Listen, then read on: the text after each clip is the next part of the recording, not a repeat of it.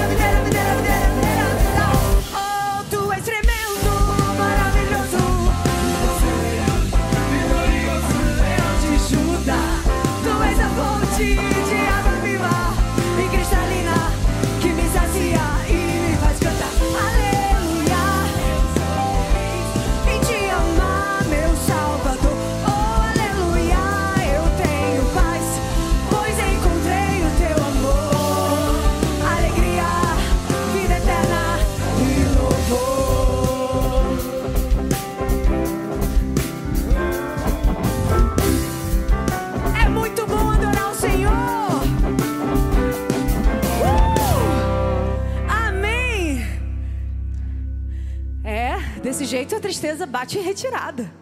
Sabe? A Bíblia diz em Lamentações, capítulo 3, versículo 21. Eu quero trazer à memória o que me traz esperança. Se você ler esse capítulo, você vai ver Jeremias dizendo: ó, ó céus, ó terra, ó azar. Ele questionava a luta que ele vivia no seu ministério e na sua caminhada. Mas algo mudou no versículo 21 em diante. Quando ele disse: Eu vou trazer a minha memória, eu vou mergulhar no baú das minhas memórias. E eu vou me ancorar, eu vou deixar dominar na minha mente aquilo que me traz esperança. Sabe, talvez aos seus olhos está tudo perdido, talvez aos seus olhos você esteja frustrado, talvez aos seus olhos nada está acontecendo, as portas estão fechadas, parece que Deus não te ouve, mas eu te convido Traga à sua memória o dia que Deus te salvou. Traga à sua memória o dia que Ele te segurou na tua mão. Porque podem mil cair ao teu lado, dez mil à tua direita, mas você, meu irmão, não será atingido. Traga à sua memória e a partir dali Ele mudou. Ele falou. Porque as misericórdias do Senhor se renovam a cada manhã, e essa é a causa de não sermos consumidos. Os céus vão se abrir na sua casa. Vão se abrir na sua família agora. Cante comigo. Porque você vai trazer à memória o que te dá alegria, o que te levanta, o que te acende. Que se abram os céus, que o teu reino vem. Nossa fé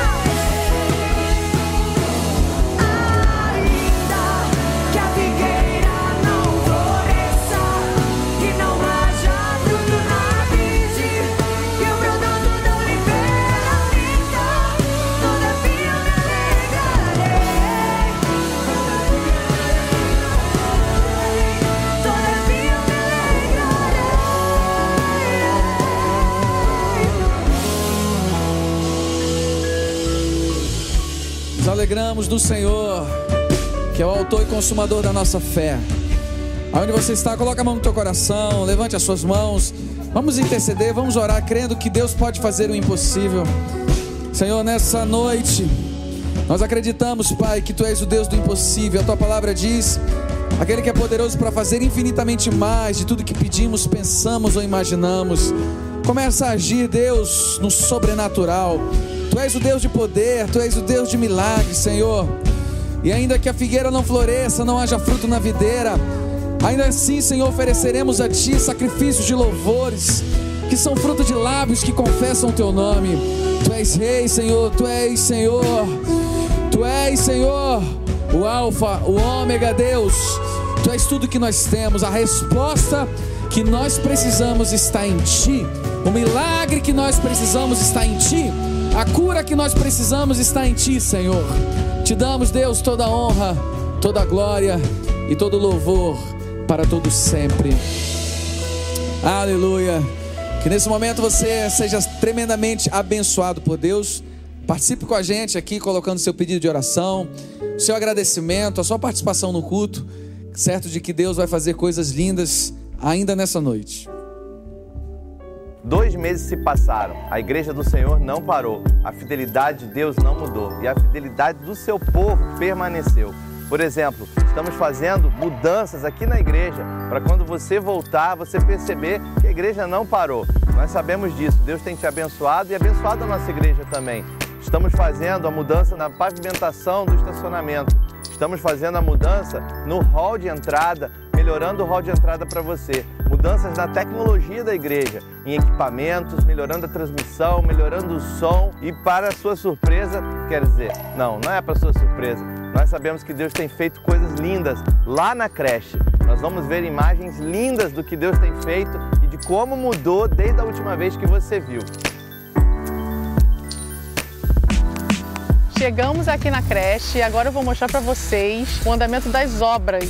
Vem comigo. Toda a fachada já está praticamente emboçada, o um emboço terminado. Os banheiros concluídos, dois banheiros concluídos. Temos aqui agora a parte da cozinha, onde já fizemos todas as divisões para o refeitório, tudo emboçado também, aguardando a colocação das janelas. Entrando aqui agora no corredor principal, onde a gente vai ter acesso ao hall de acesso para os outros andares, salas com todo o emboço concluído, os contramarcos instalados, aguardando a instalação dos vidros das janelas. Vocês que vieram no churrasco vão lembrar de como era o auditório antes desse fechamento todo concluído, o embolso todo feito, a divisão entre o hall de acesso e o auditório. E nessa parte agora, não sei se vocês lembram, mas tem toda a parte de tijolo e alvenaria que estava aqui, já está toda emboçada. Dando sequência, vocês vão ver na rampa como um todo.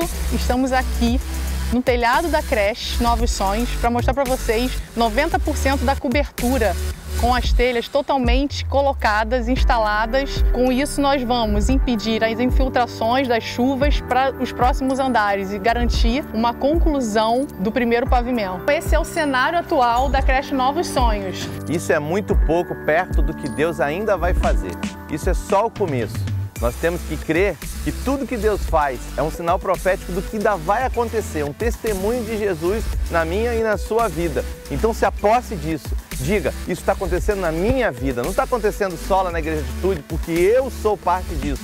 Eu faço parte da Igreja Atitude. Então tenha orgulho da sua igreja, porque ela não parou. Ao contrário, ela cresceu para a glória do Senhor Jesus.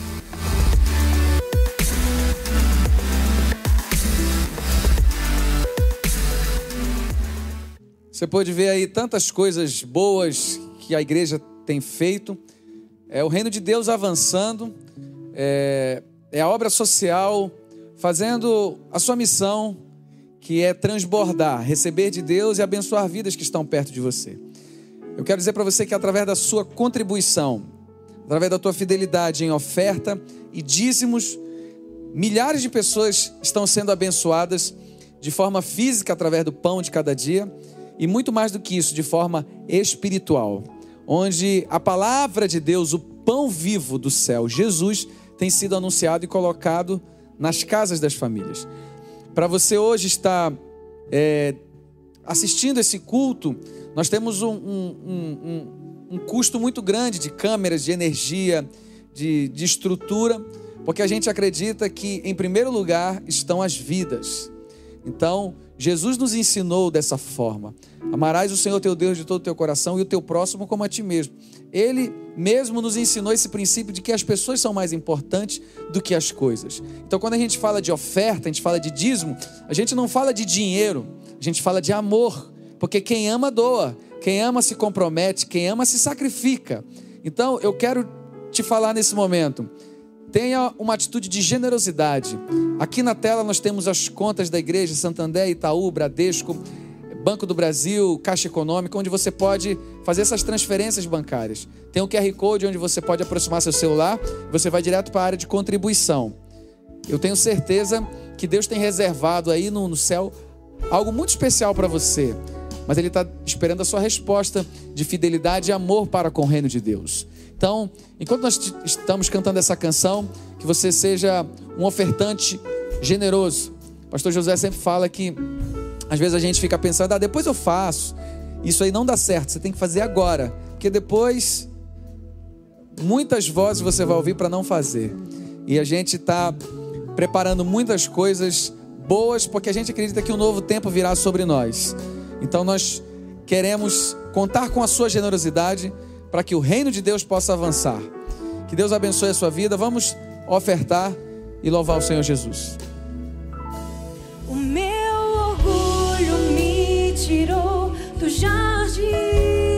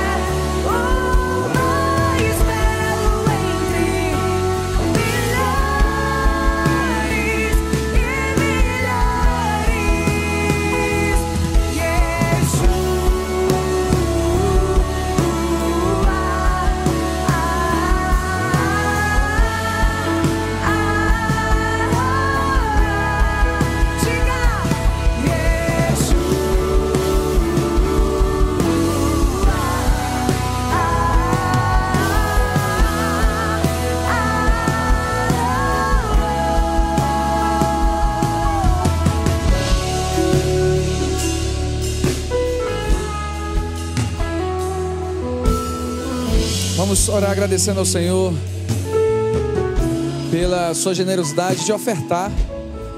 Durante o culto você pode, ainda através dessas contas, fazer sua contribuição. Senhor, muito obrigado, porque tudo que o Senhor faz é muito bom, a sua vontade é boa, perfeita e agradável. Abençoa aqueles que generosamente fizeram sua oferta, a sua doação, devolveram o dízimo, que esses recursos sejam é, administrados e que sejam colocados de forma sábia, Deus, para que o teu nome seja glorificado. Continua falando conosco nessa noite, em nome de Jesus. Amém. Amém. Boa noite, boa noite. E aí, eu quero saber quem é que está aqui com a gente hoje, nessa noite, aqui, nesse culto das nove. E eu já estou vendo aqui, mas antes de eu comentar aqui quem está com a gente, eu queria que você começasse aí a colocar o local de onde você está assistindo, né? O seu nome já tem aqui, mas diga aí de onde você está assistindo, né? Se você quer dizer algo aqui para a gente ler ao vivo, rapida, rapidinho nesse momento, eu já quero te convidar a, a, a participar com a gente. Olha aqui, ó. A Eliane Pimentel está aqui dando boa noite, que Deus abençoe a todos. A Leonor, né? Olha o Frederico falando, que saudade, hein, pastor? Eu também estou com muita saudade. Irmãos, tem como. Igreja é a coisa mais gostosa que Deus criou. Né? Que saudade. A Ana Cristina aqui pedindo oração por toda a sua família. A Bárbara aqui falando, gente, deixa um like, que isso ajuda eles. Né? Que bacana, né? Obrigado aí, Bárbara. Né? A, a, a Cileide também pedindo oração por sua saúde, finanças. Né? Tantas pessoas, a Márcia, o Edson, a Cristina, a Cláudia, o Ebert, né? Que bacana, que benção, irmãos, é, esse carinho, né? essa presença marcante. Olha o pessoal da onde onde está falando, ó, São Gonçalo, Saquarema, nossa, vamos pegar uma onda em breve aí, né? Quem sabe? Apesar de que eu não sou um grande surfista, não, né? Guarulhos, né? Vamos lá, Sergipe, olha aqui, olha, Silvânia falando, né? De Sergipe, a Cláudia do Recreio, Glória a Deus. Araxá, Minas Gerais. Irmãos, que bênção. Deus abençoe a cidade de Araxás, né? Deus abençoe a cidade de, Guaru, a cidade de Guarulhos, né? Glória a Deus. Guarulhos, na verdade, é bairro, né? De São Paulo, né? Tô, tô confundindo tudo aqui agora. PIB de Crisópolis, né? Tem gente de outras igrejas nos abençoando aqui também. Londrina, no Paraná. Que bênção, meus irmãos. Olha, que privilégio celebrar a Deus com vocês e que privilégio nós vamos viver agora a palavra viva e eficaz, mais cortante do que uma espada de dois gumes, vai ser, em nome de Jesus, ministrada sobre mim, sobre você. Você está preparado nessa noite para viver com a gente essa experiência, né? Então, eu vou deixar para ler o texto daqui a pouquinho. Eu quero fazer uma introdução e logo em logo a gente vai debruçar no texto bíblico. Né? Eu já quero te adiantar né, a abrir a sua Bíblia em Hebreus, capítulo 11. Né?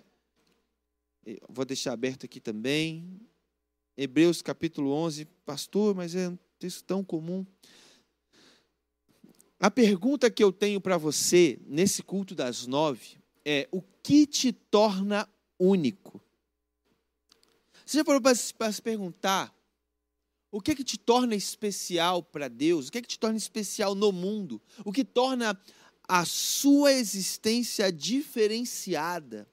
Qual é o motivo pelo qual você pode olhar para si mesmo e realmente saber eu sou especial em meio a tantas pessoas, em meio a um bilhão, a sete bilhões de seres humanos? O que é que faz com que Deus me enxergue? Né? O que torna você único?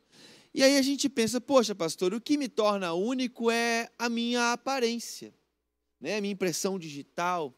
Né? O que me torna único é porque eu sou bonito. E se eu não sou bonito, pelo menos eu sou diferente, diferente das outras pessoas. Né?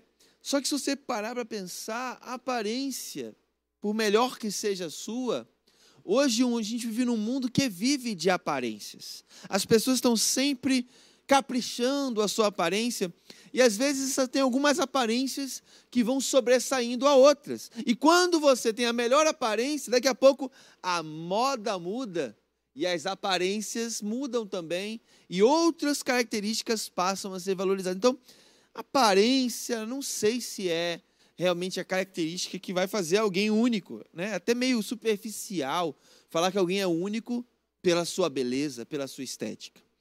Pastor, então o que é que me faz único? O meu talento? É, é, realmente tem pessoas que têm talentos únicos, mas isso não, um talento não torna alguém único. Por mais que um guitarrista desse seja tão profissional ao ponto de fazer um solo que só ele no mundo é capaz de fazer, não, ainda não é o talento que nos torna único. Será que é? Já sei, pastor. É o nosso potencial. Só que potencial não torna ninguém único. Quando alguém virar para você e falar assim: "Nossa, você tem um potencial", não se empolgue. Porque potencial não leva ninguém a lugar nenhum. O que leva a gente a algum lugar é o que a gente faz com o nosso potencial. É a gente transformar potencial em realidade. Pastor, o que me torna único é a minha personalidade. É, realmente, tem umas personalidades que eu vou te dizer uma verdade. São bem únicas mesmo. Mas ainda não é a personalidade. Né? A personalidade é, é, por mais individual, por mais que tenha uma personalidade muito própria, sempre vai parecer com a personalidade de alguém. Por último, penúltimo, né? O que te torna único? Pastor, já sei. Já que a gente está falando de crente, o que te torna único é o meu caráter.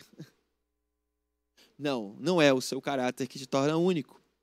Porque a Bíblia diz que até as nossas melhores obras são como trapos de imundícia para Deus. Ou seja, por mais que a gente seja capaz de ter integridade, de viver um caráter muito bom, né, um caráter muito ilibado, não é o nosso caráter que faz com que Deus olhe para nós e fale: Eu amo essa pessoa, eu acho essa pessoa extraordinária.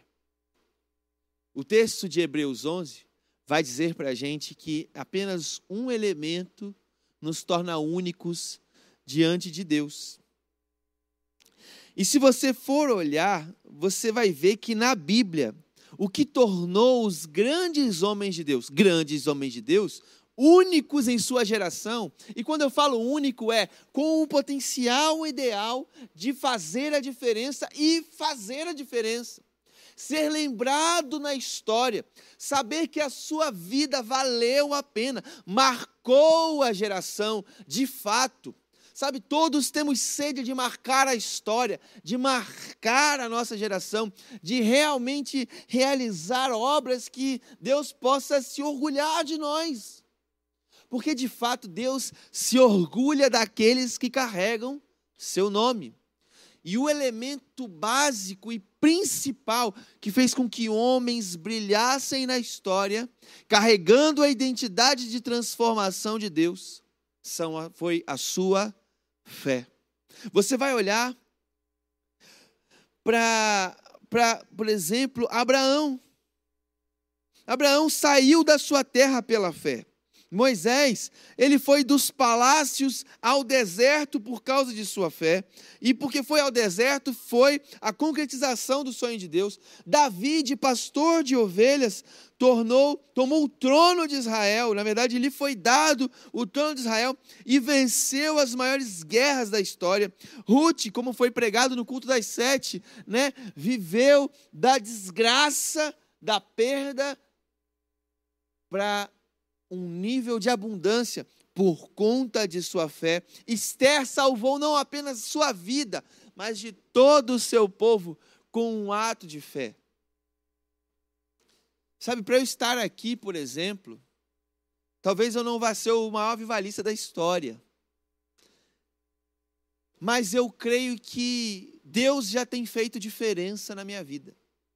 Se uma vida hoje falar, eu entrego-me a Cristo, já valeu a pena a minha trajetória, já valeu a pena a minha história, já fui único, porque um dia eu poderia dizer: Deus, tu sabes que o que fiz, fiz por amor ao Senhor, e por amor ao Senhor fiz pela fé, e fiz confiando no seu poder, e fiz confiando na sua obra.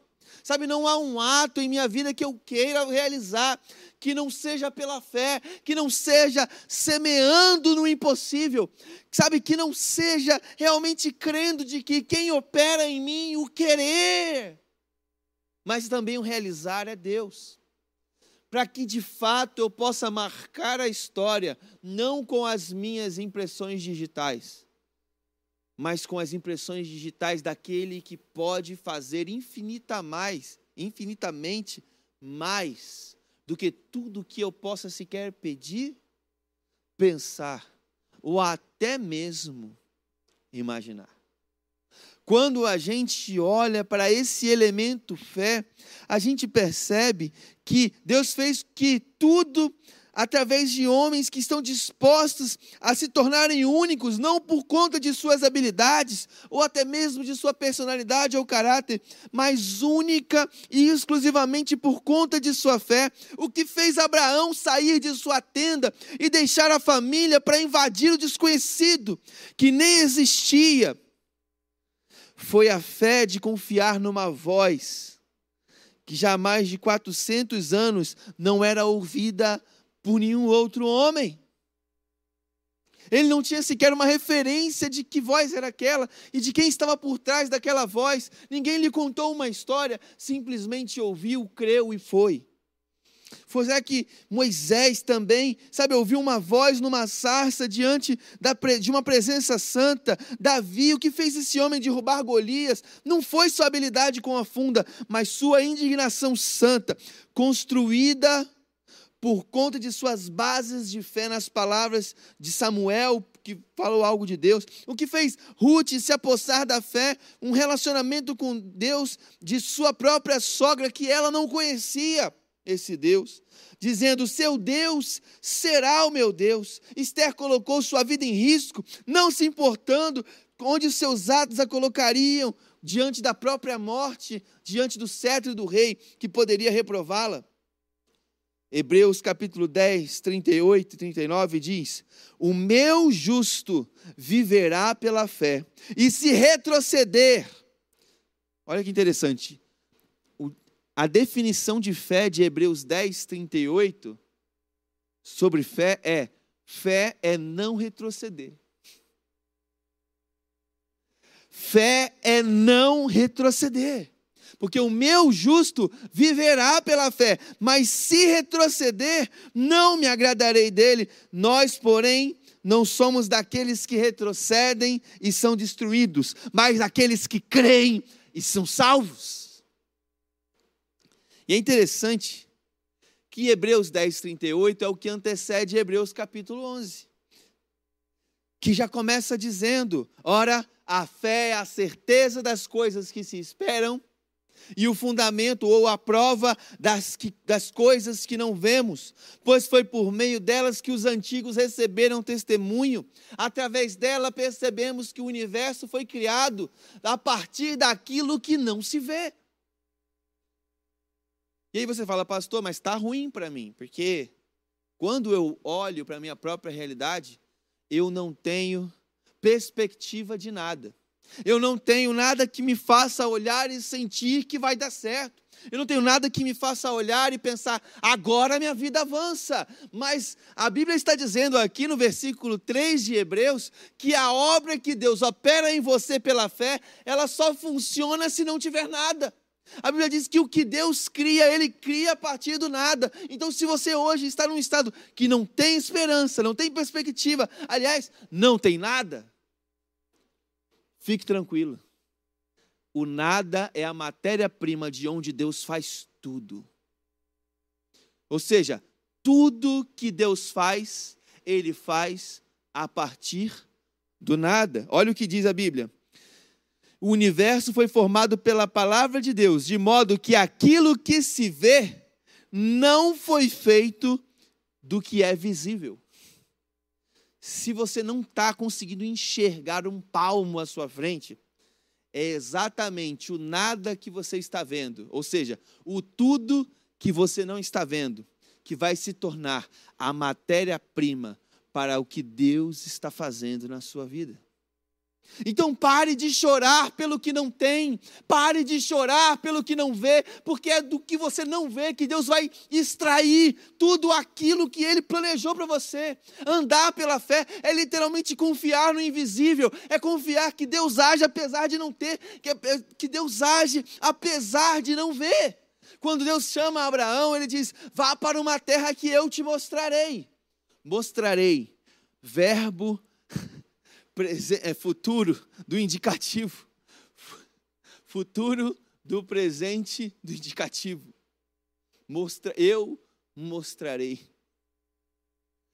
Ou seja, ainda não mostrei. Você não, ainda não está vendo. Você ainda não está palpando. Apenas confie pela fé nas minhas palavras. Então você verá. São as palavras de Deus para Abraão. Né? O justo, segundo o Salmo 1, é aquele a quem Deus conhece e o que o faz justo é a sua fé. Sabe, o justo viverá pela fé. Qual o justo? Sabe, porque aquele que o Senhor conhece o caminho do justo. Sabe, a única maneira de você se tornar pessoalmente conhecida por Deus, a única maneira de você tomar pessoalmente conhecido por esse Deus maravilhoso, é você vivendo pela fé, porque a Bíblia diz que o Senhor conhece o caminho do justo e justo é aquele que vive pela fé. Pela fé em quem? Pela fé em Cristo, pela fé de que existe um Deus que criou o universo e é recompensador de quem? Especificamente daqueles que o buscam. É o versículo 5 de Hebreus. Desculpa, versículo 6 de Hebreus, capítulo 11. O que torna único você é a glória que te cobre, a tua unção, a intimidade construída no seu relacionamento com Deus. Sem relacionamento com Deus, tudo o que te sobrará é reproduzir a relação que os outros têm com Deus. Deus ele, ele é um Deus disponível e presente numa história de construção pela fé relacional, de crer que Ele existe e que Ele galardoa você e que ele se relaciona com você e que ele constrói os passos diariamente com você e que ele alimenta você. Não foi assim no deserto com Moisés? O povo tinha que confiar diariamente. Hoje virá um novo maná. E não é o maná de ontem, não é a, a minha precaução daquilo que sobrou ontem e eu armazenei, mas é uma confiança plena em um Deus que me elegeu, que me chamou, que me santificou e proverá na minha vida. A história dos homens de Deus na Bíblia sempre foi a confiança de uma provisão prometida por Deus. A partir de um relacionamento. Porque nós conseguimos conquistar muito mais no mundo espiritual, num relacionamento de confiança, do que em qualquer um de nossos atos de segurança. Não foi o pedido de Deus, ou seja, o pedido de Jesus para Pedro por que você não começa a vir na minha direção, colocando os pés sobre as águas? Eu fico me perguntando quantas vezes Jesus está dizendo a mesma frase para todos nós. Por que você não coloca os seus pés hoje sobre as águas para vir na minha direção? Porque não eram pés sobre as águas para pôr o pés sobre as águas é porque naquele momento o único caminho até Jesus eram as águas. Sabe, eu quero que você entenda isso. O único caminho seguro até Jesus são as águas. Em outras palavras, o único caminho seguro até Jesus é o caminho onde você se sente inseguro. O único caminho realmente seguro na direção de Deus é onde você tem que se atirar completamente numa relação de confiança onde você tem que se atirar realmente numa relação de profunda confiança, expondo as suas fraquezas, expondo as suas incredulidades, sabendo de que colocando os pés é possível que o seu eu vai vir à tona e você vai começar a se afogar. Mas se você não tiver fé para crer que vai andar sobre as águas, tenha fé pelo menos para saber que quando se afogar, a mão dele se estenderá na sua direção. Mas em todos os casos você vai caminhar dependente do coração daquele em quem você depositou a sua vida. E nas duas você vai viver uma história de milagre. Tem muita gente assistindo que colocou os pés sobre as águas, mas afundou. E nem, e nem chegou nas mãos de Jesus ainda para se levantar, está na água. Tem gente me assistindo, tenho certeza, que está na água. Deu um passo e, se, e falou: falhei, deu errado. Confiar em Deus não foi tudo o que me disseram. Porque existe um tempo, mesmo que seja curto, entre colocar os pés sobre as águas, tombar nas águas e Jesus estender as suas mãos para puxar você novamente sobre as águas. Sabe, para você que depositou fé e tem se sentido inseguro e frágil, e até mesmo desamparado, eu quero te dizer, não abandone a sua fé porque está debaixo d'água. Porque as mãos daquele em quem você confiou não estão encurtadas que não possam salvá-lo. Todos os seus atos de fé, mesmo que seja de uma fé fraca e falha, valerão a pena pela misericórdia do Deus que te ama e depositou fé no seu coração.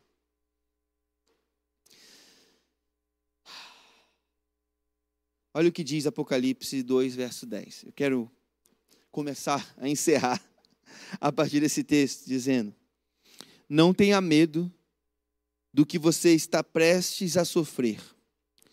O diabo lançará alguns de vocês na prisão para prová-los, e vocês sofrerão perseguição durante dez dias. Mas seja fiel até a morte, e eu lhe darei a coroa da vida. Sabe? A fé pode trazer sobre a sua vida e sobre a minha, sem sombra de dúvidas, eu falo pela minha própria trajetória, quantos enfermos já vi curados. Quantas pessoas, por uma oração, vi serem definitivamente curadas da depressão. Apesar de mim, mas também através de, de mim, o Espírito Santo fez obras nesse sentido. E pode ser que esteja fazendo em você agora cura física.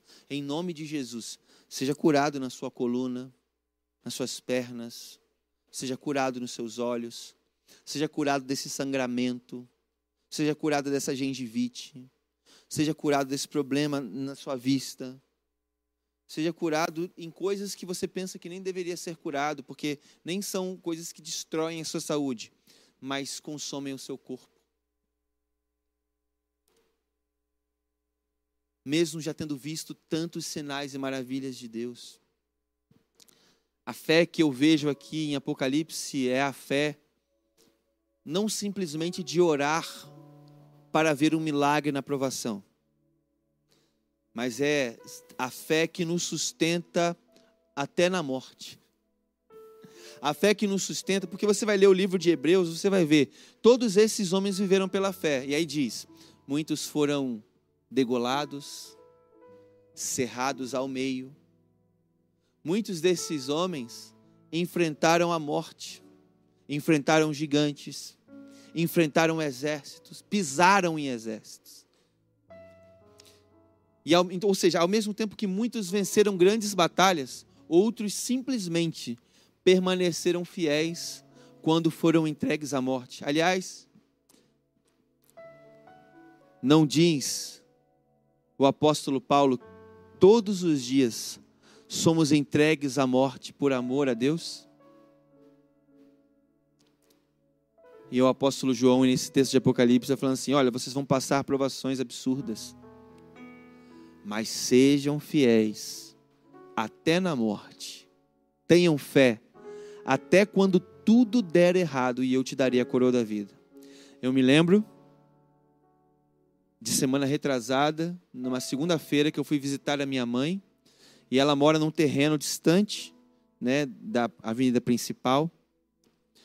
E uma vez nós fomos assaltados na nossa casa, que era ainda mais distante assim, num outro terreno. A gente até saiu de lá. E eu lembro que a gente foi invadido na casa. A casa foi invadida Estávamos nós dois nesse lugar afastado. E a sensação de perda e morte foi absurda. nós conseguimos sair no último segundo pelo vasculhante do banheiro e nos escondemos no meio do mato, enquanto pessoas criminosas invadiam a nossa casa. E esse trauma me parece já ter sido vencido. Mas nesse dia, na casa da minha mãe, eu decidi orar. E eu não sei se você vive a experiência do Salmo 91, do terror noturno, ainda mais quando vai orar. Às vezes você vai orar, e aí de noite você começa a orar e começa a vir uma sensação de perigo. Não sei se acontece com você, mas às vezes acontece comigo e com pessoas que eu conheço. E começou a vir a sensação enquanto eu orava de que a casa seria invadida e assaltada naquele momento. Mas o meu espírito sabia que não aconteceria isso. Mas a minha alma estava morrendo de medo e gritando: vai ser assaltado, vai ser assaltado, vai ser assaltado. E eu, Deus, eu preciso confiar que eu não vou ser assaltado. Eu preciso confiar que se o Senhor não guardar a casa, em vão trabalha os que a edificam. E eu senti o Espírito Santo falando assim: Eu quero te levar num novo nível de fé hoje, então. Falei, nossa, eu citei tua palavra, você quer me levar num novo nível de fé? E o Espírito Santo de Deus falou para mim assim: Eu quero te levar ao nível de fé que vai continuar me adorando, mesmo que o bandido entre aqui e te mate. Eu quero te ensinar a crer em mim além da vida.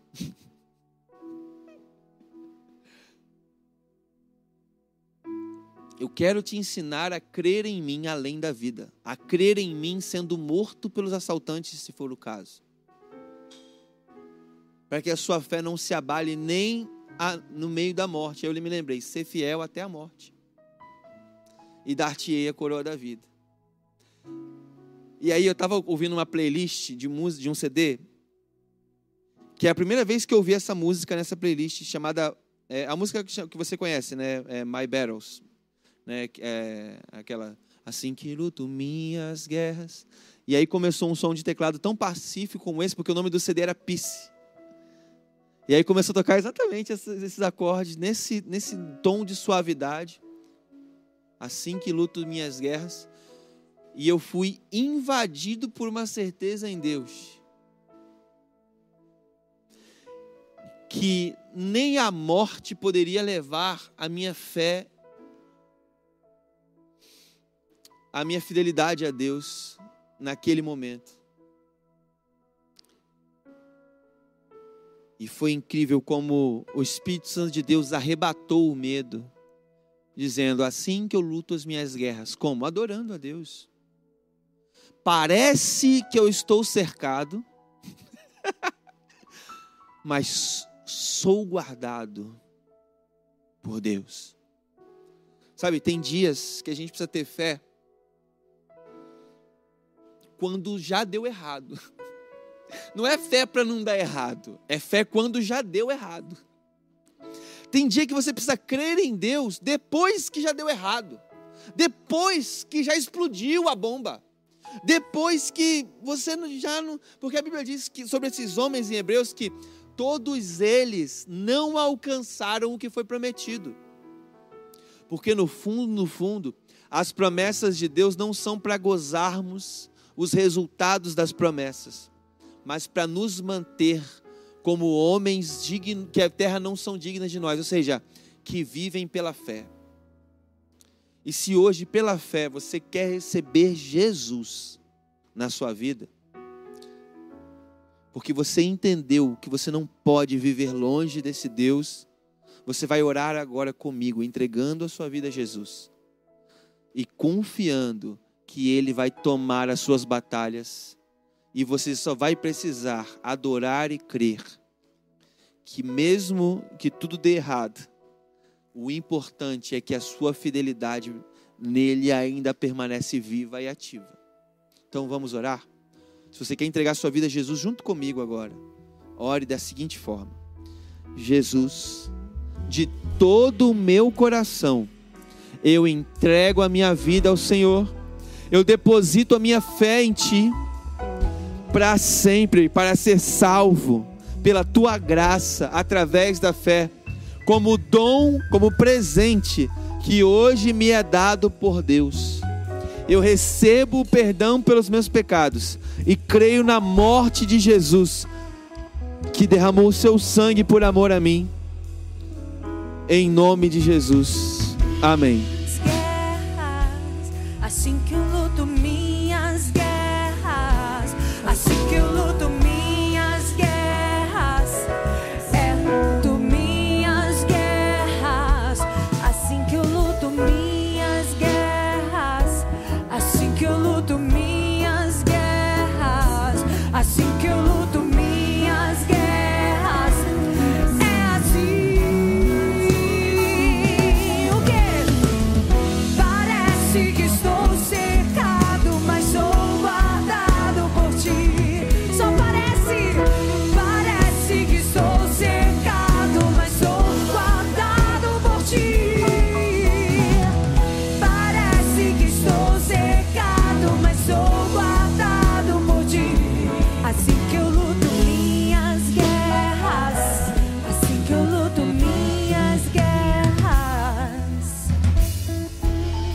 Se você entregou a sua vida a Jesus, eu só quero te pedir mais uma coisa.